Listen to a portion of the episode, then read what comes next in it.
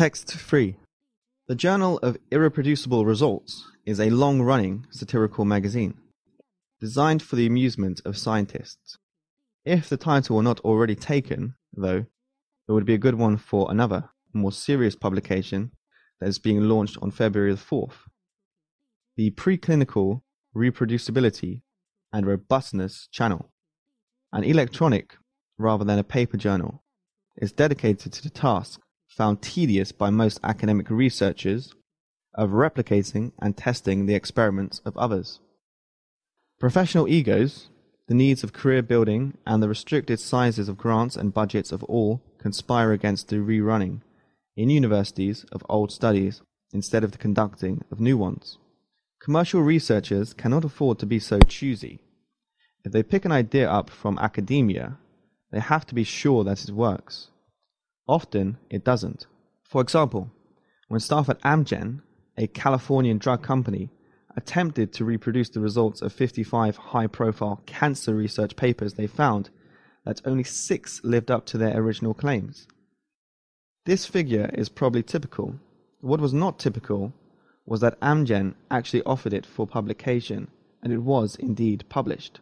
Mostly, journal editors, like academic scientists, are more interested in new work than in the refutation of old stuff.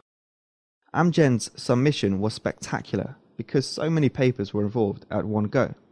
This may have been what got it over the bar. If each refutation had been written up and submitted separately, the outcome would probably have been different. As for the six successful replications it included, why would anyone bother to publish work confirming what was already known? Yet knowing which previous research is and is not correct is crucial to the progress of science, and a repository of such information would be useful. Hence, the Preclinical Reproducibility and Robustness channel. Its publishers, Faculty of 1000 based in London, hope to provide an outlet for the accumulated replications gathering dust in commercial laboratories, and also to stimulate academic scientists to follow suit and provide more. Both reproducibility and the whole openness of the scientific process are discussed much more than once they were. An entire institute dedicated to the matter, the Meta Research Innovation Center at Stanford, opened for business in 2014. If this institute flourishes, and even more so if it is emulated, it may even become possible to make a career out of being a buster of others' questionable efforts, a forensic scientist of science, as it were.